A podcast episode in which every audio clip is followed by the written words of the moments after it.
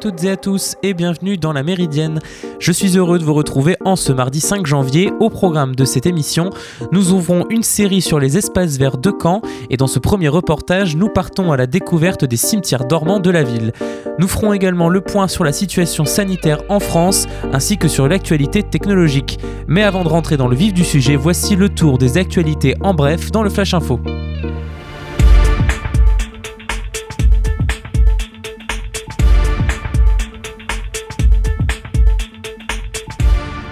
l'Arabie saoudite rouvre ses frontières avec le Qatar. C'est le signe d'un rapprochement après trois ans et demi de crise diplomatique entre les deux puissances du Moyen-Orient. Un accord officiel est attendu ce mardi à l'occasion du Conseil de coopération des États arabes du Golfe. Doha était victime d'un blocus organisé par l'Arabie saoudite mais aussi l'Égypte, Bahreïn et les Émirats arabes unis depuis juin 2017 quatre pays qui accusent le Qatar de soutenir des organisations terroristes terroriste pardon, et d'être lié à l'Iran. Le Koweït a joué le rôle de médiateur. Jared Kushner, beau-fils du président Trump, doit assister à la signature de l'accord. Élection cruciale aux États-Unis, et oui encore, il s'agit là des deux sénatoriales de la Géorgie. Une grande partie du mandat de Joe Biden se joue donc ce mardi, deux second tours des sénatoriales qui se déroulent dans cet État et les démocrates ont besoin d'un sans faute pour reprendre le contrôle de la Chambre haute du Congrès et permettre au président élu de gouverner sans se heurter à l'obstruction républicaine.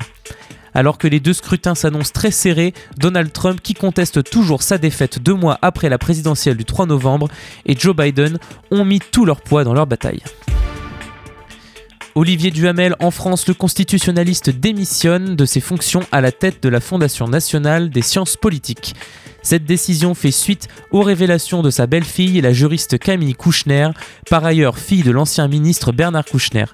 Cette dernière affirme dans un livre à paraître jeudi que le politologue a abusé de son frère jumeau lorsqu'ils étaient adolescents. Olivier Duhamel s'est refusé à tout commentaire. Toujours en France, du nouveau dans le télétravail, les règles concernant le travail en dehors de l'entreprise vont changer à compter de jeudi. Les salariés en télétravail pourront revenir une fois par semaine en entreprise s'ils en éprouvent le besoin et avec l'accord de leur employeur, a-t-on appris lundi soir de sources syndicales. Cet assouplissement à minima du télétravail intégral se fera donc uniquement sur la base du volontariat du salarié et avec l'accord de l'employeur, a précisé le dirigeant de la CFTC, Cyril Chabagnier, à l'issue d'une visioconférence lundi soir entre la ministre du Travail et les partenaires sociaux. Boris Johnson durcit et généralise le confinement dans toute l'Angleterre et l'Écosse. Le Premier ministre l'a annoncé au peuple britannique lors d'une sombre allocution hier soir. C'est le troisième confinement pour le pays et il devrait rester en vigueur jusqu'à la mi-février au moins. Un confinement aussi strict que celui du printemps dernier, obligation de rester chez soi sauf pour l'exercice et faire des courses, fermeture des écoles et des terrains de sport. Les hôpitaux d'outre-Manche subissent une tension sans précédent depuis le début de la crise, tout cela sur un fond d'inquiétude face aux variants plus contagieux du virus et cela est devenu une habitude, nous allons faire un point sur la situation sanitaire en France. Le gouvernement Castex est sous le feu des critiques de, critiques de sa propre majorité. Lors d'une réunion avec celle-ci, la stratégie vaccinale a été jugée très insatisfaisante. Les élus parlent de foirage, de retard à l'allumage ou encore de navigation à vue et une campagne de vaccination jugée bien trop lente. De nombreux maires aussi déplorent cette lenteur, y compris Joël Bruno qui s'est exprimé sur plusieurs médias nationaux hier. D'autres s'indignent et se disent prêts à accueillir des centres de vaccination dans leur commune selon le modèle des vaccinodromes, comme c'est le cas en Allemagne et en Angleterre. Face à ces critiques, le Premier ministre défend la prudence du gouvernement. Olivier Véran, le ministre de la Santé, abonde dans le même sens. Et selon Jean Castex, l'Allemagne vaccine vite, mais elle va se retrouver tout aussi vite à court de vaccins. Et d'affirmer face aux leaders de la majorité, alors que l'Angleterre se reconfine, que la France fait plutôt mieux que les autres pays européens. Interrogé sur la question de logistique, Jean Castex a expliqué que les comités locaux qui réunissent les préfets, les élus ou encore les autorités régionales de santé allaient être réactivés. Le chef du gouvernement doit tenir une conférence de presse jeudi où de nouvelles annonces devraient être faites. Tout le monde s'accorde pour estimer que même si une suradministration a été mal comprise, il ne faut pas changer aujourd'hui de stratégie. On a une stratégie et on s'y tient, a conclu le Premier ministre Jean Castex. Malgré tout, Emmanuel Macron aurait bel et bien aussi tapé du poing sur la table et aurait demandé à son gouvernement de, je cite, simplifier drastiquement en amont comme en aval et d'accélérer vraiment. Et justement, la prochaine étape de cette stratégie, Olivier Véran l'a annoncé. Après avoir élargi la vaccination aux pompiers et aides à domicile de plus de 50 ans, ce sont les plus de 75 ans, y compris celles ne résidant pas en EHPAD, qui pourront avoir accès au vaccin avant la fin du mois. Ce qui représente 5 millions de personnes, a précisé le ministre de la Santé. Les personnes concernées devraient bénéficier de l'installation de premiers centres de vaccination en ville d'ici au début du mois de février. Vous écoutez La Méridienne sur Radio Phoenix. Et on fait une pause musicale tout de suite et on revient juste après Star Feminine Band. On écoute Rue by Me. À tout de suite dans la Méridienne.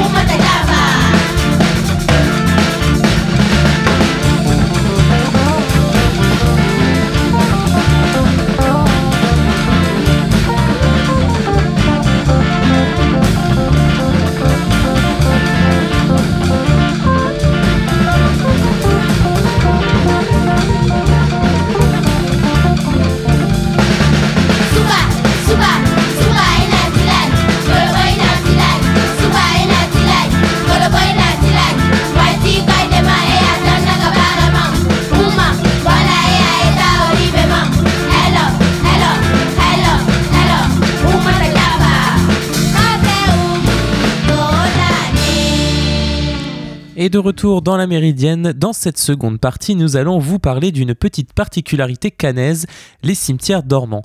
Si vous ne savez pas ce que sont les cimetières dormants, alors vous ratez une belle idée de sortie dans un petit coin de verdure à l'ambiance romantique toute particulière au sein de la ville. J'en visite un pour la première fois afin d'aller à la rencontre d'Aurélien Régnier, directeur des espaces verts de la ville dans le cimetière Saint-Jean particulièrement. Dans ce cimetière où aucune nouvelle inhumation n'a lieu, des personnalités locales sont enterrées. Parmi elles, François-Gabriel Bertrand, qui fut maire de Caen de 1848 à 1870 et député du Calvados de 1863 à 1869. Son surnom de Haussmann Canet vint du fait qu'il a profondément remanié la ville durant son mandat de maire. On y trouve encore Pierre-Claude Loyal, membre de l'illustre famille de cirque qui fut à l'origine de la création du personnage de Monsieur Loyal. Mais encore, Arcis de Caumont est également inhumé au cimetière Saint-Jean, archéologue issu d'une famille de la bourgeoisie normande qui fonda un certain nombre de sociétés savantes telles que la Société linéenne de Normandie en 1823 qui s'intéresse à la géologie et à la botanique. Un lieu de sépulture rêvé donc pour ce notable tellement ce cimetière est vert. Mais alors que je contemple ce cimetière dont l'âme est paradoxalement palpable, Aurélien Régnier me rejoint. Aurélien, ces cimetières dormants sont plutôt rares en France dans les grandes villes, non? Oui, tout à fait. C'est euh, une, vraie singularité. C'est-à-dire que la ville de Caen a conservé ses anciens cimetières. Donc, ils sont au nombre de six, six cimetières dormants. Euh, donc, habituellement, les cimetières, euh, ils, sont maintenus au même endroit des années, des années.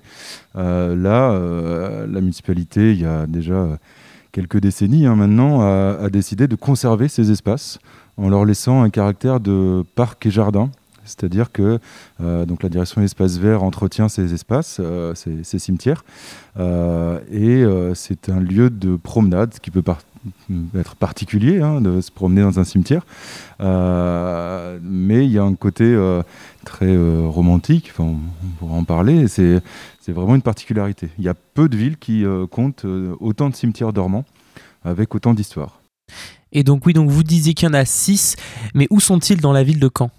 Donc, euh, il y en a six au total. Euh, donc, le cimetière Saint-Jean qui se situe euh, rive droite, dans le quartier Vaucelles. le cimetière des Quatre Nations qui est situé à côté du Jardin des Plantes. le cimetière protestant qui est lié à l'université de Caen, vraiment quasiment à l'intérieur du, du, campus universitaire. Cimetière Saint-Pierre, cimetière Saint-Nicolas, cimetière Saint-Ouen qui sont dans les quartiers correspondants. Donc c'est une ambiance fantasmagorique mais apaisante qui se dégage de ces lieux essaimés un peu partout dans la ville, comme une expérience de sagesse de voir toute cette végétation cohabiter avec les tombes des morts. Une végétalisation remarquable dans les cimetières dormants mais aussi dans une autre mesure dans les cimetières classiques de la ville, Julie Calberg-Hélène, adjointe au maire à la transition écologique à la ville de Caen, nous parle du souci qu'a eu la ville de privilégier une gestion des espaces verts plus responsable et plus écologique. Fini les produits phytosanitaires dans les parcs et jardins, mais quelles conséquences pour les cimetières? Exactement. Bah, en fait, le fait de, devoir cesser de mettre des produits euh, phytosanitaires nous oblige à, à envisager l'entretien des cimetières différemment. Et du coup, dès 2017, hum, on a expérimenté la végétalisation de certains cimetières de la ville. Euh, avec, euh, du coup, on remplace en gros le, gravier sur lequel on intervient systématiquement pour enlever les mauvaises herbes. et on l'a transformé en mélange terre-pierre qui fait que l'herbe pousse et qu'en fait, on a juste à procéder à une tonte plusieurs fois par an plutôt qu'un désherbage euh, plus fréquent. Et du coup, euh, il y a un certain nombre de, de canets qui ont, voilà, qui ont été un peu sceptiques au début, c'est vrai, parce que c'est un changement d'habitude, c'est un changement de paysage aussi. Euh, et, puis, et puis, il y a eu un balancier à l'occasion de, la Toussaint, où il y a eu aussi une promotion dans, dans, la presse, à la télévision, de, de, de, cimetières végétalisés. Et je crois que aujourd'hui une majorité des habitants euh, s'est approprié euh, ces, cimetières verts. Alors il y, a encore des gens qui, voilà, qui préféraient la version euh, en, bitume, voilà exactement. Mais je crois que globalement il y a beaucoup moins de, de remontées. C'est devenu voilà beaucoup plus beaucoup plus évident, je pense, pour, pour les usagers.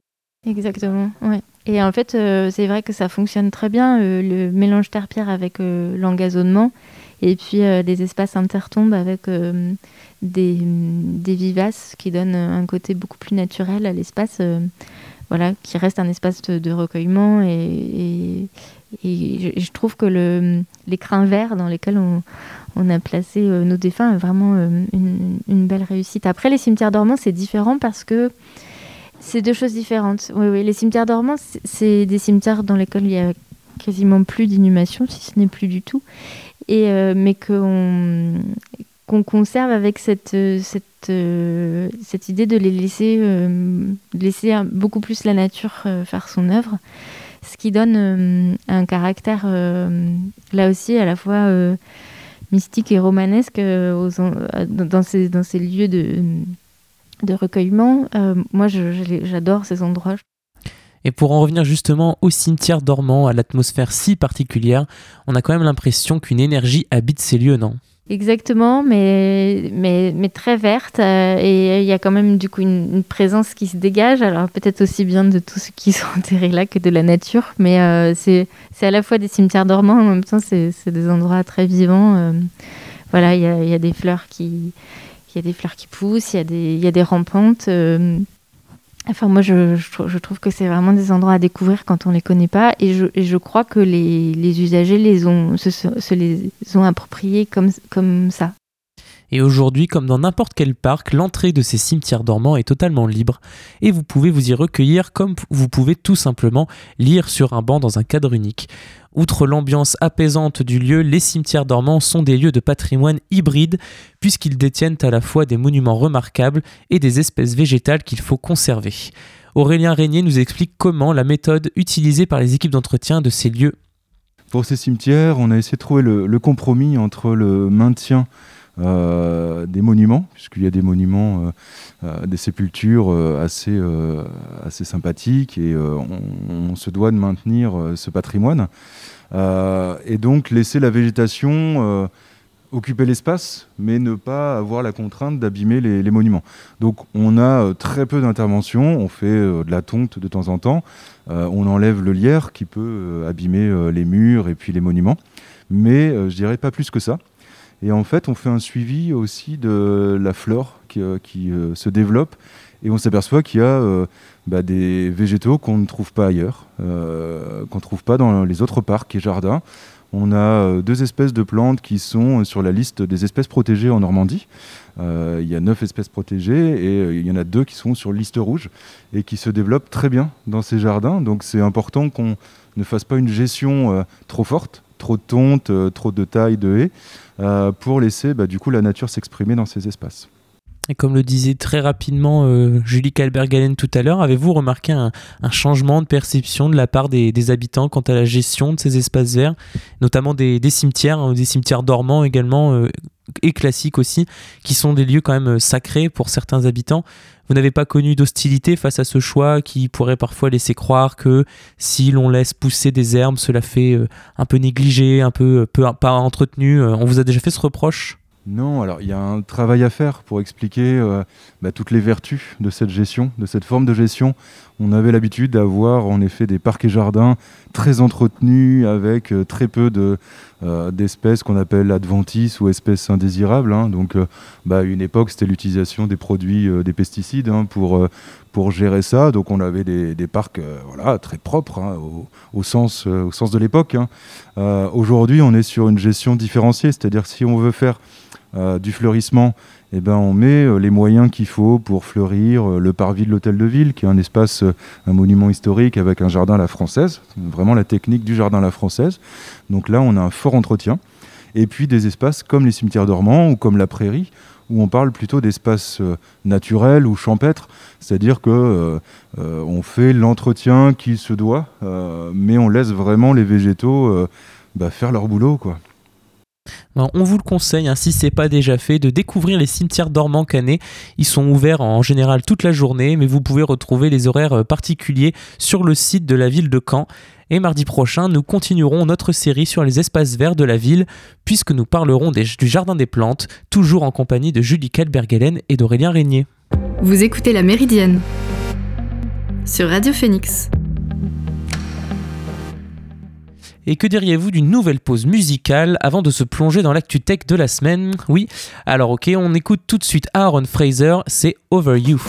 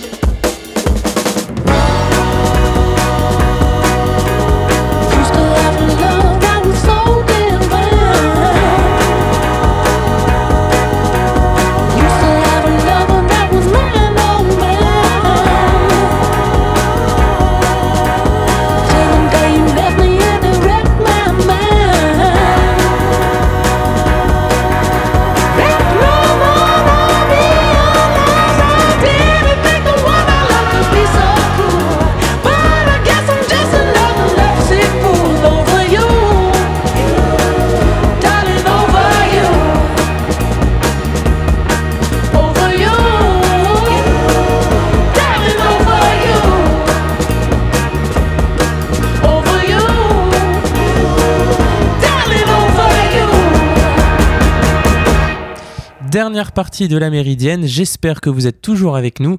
Bienvenue si vous nous rejoignez, vous arrivez juste à temps pour l'actu tech.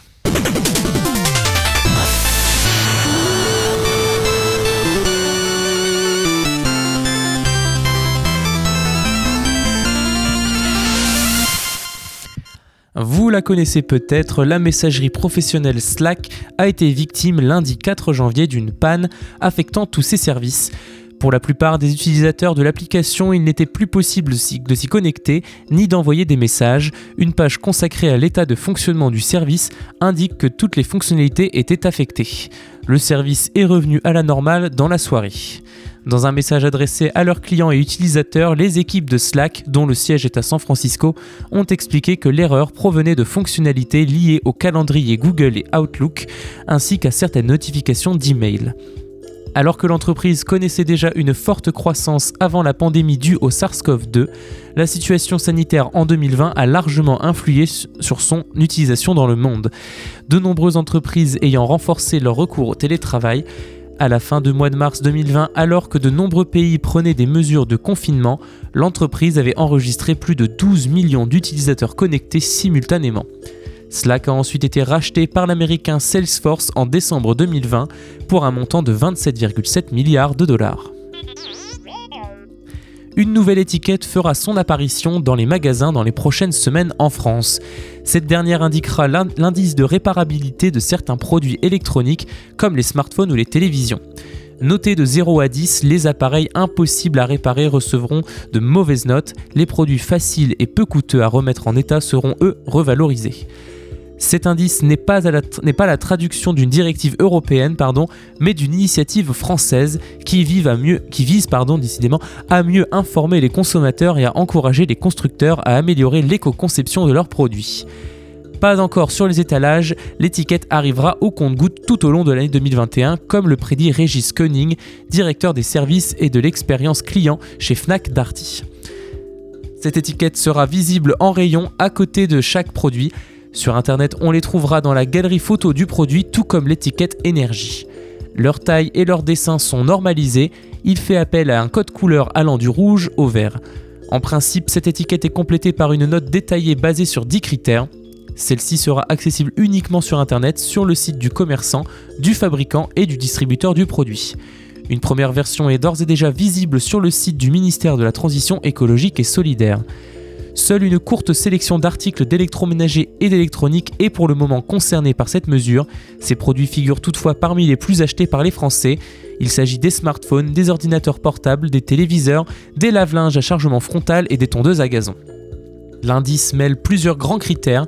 Pour obtenir la note maximale, les fabricants doivent fournir une notice très riche, incluant un schéma de démontage et une vue éclatée des câblages.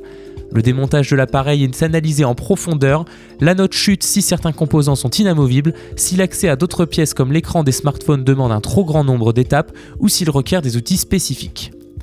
Suit l'analyse des pièces détachées. Pour gagner des points, le constructeur doit les tenir à disposition de n'importe qui, y compris les petits réparateurs et des particuliers. Elles doivent être fournies rapidement et vendues à un tarif raisonnable, un critère particulièrement valorisé dans la note finale s'y ajoutent quelques critères qui varient légèrement d'une famille de produits à l'autre. Autre détail, l'indice n'est pas calculé par un organisme indépendant, mais par les constructeurs qui s'auto-évaluent. Stéphane Oquet, haut fonctionnaire au commissariat général au développement durable, compte aussi sur la société civile et les experts en réparation comme iFixit et SOSAV, qui démontent chaque année des dizaines de produits pour signaler les éventuelles déclarations mensongères des fabricants. Chacun pourra aussi se procurer des grilles calculantes par l'ADEME en libre source qui pourront permettre de calculer soi-même la note d'un produit en fonction de ses propres observations et de prévenir en cas de tromperie. C'est une petite révolution dans le monde des géants de la tech.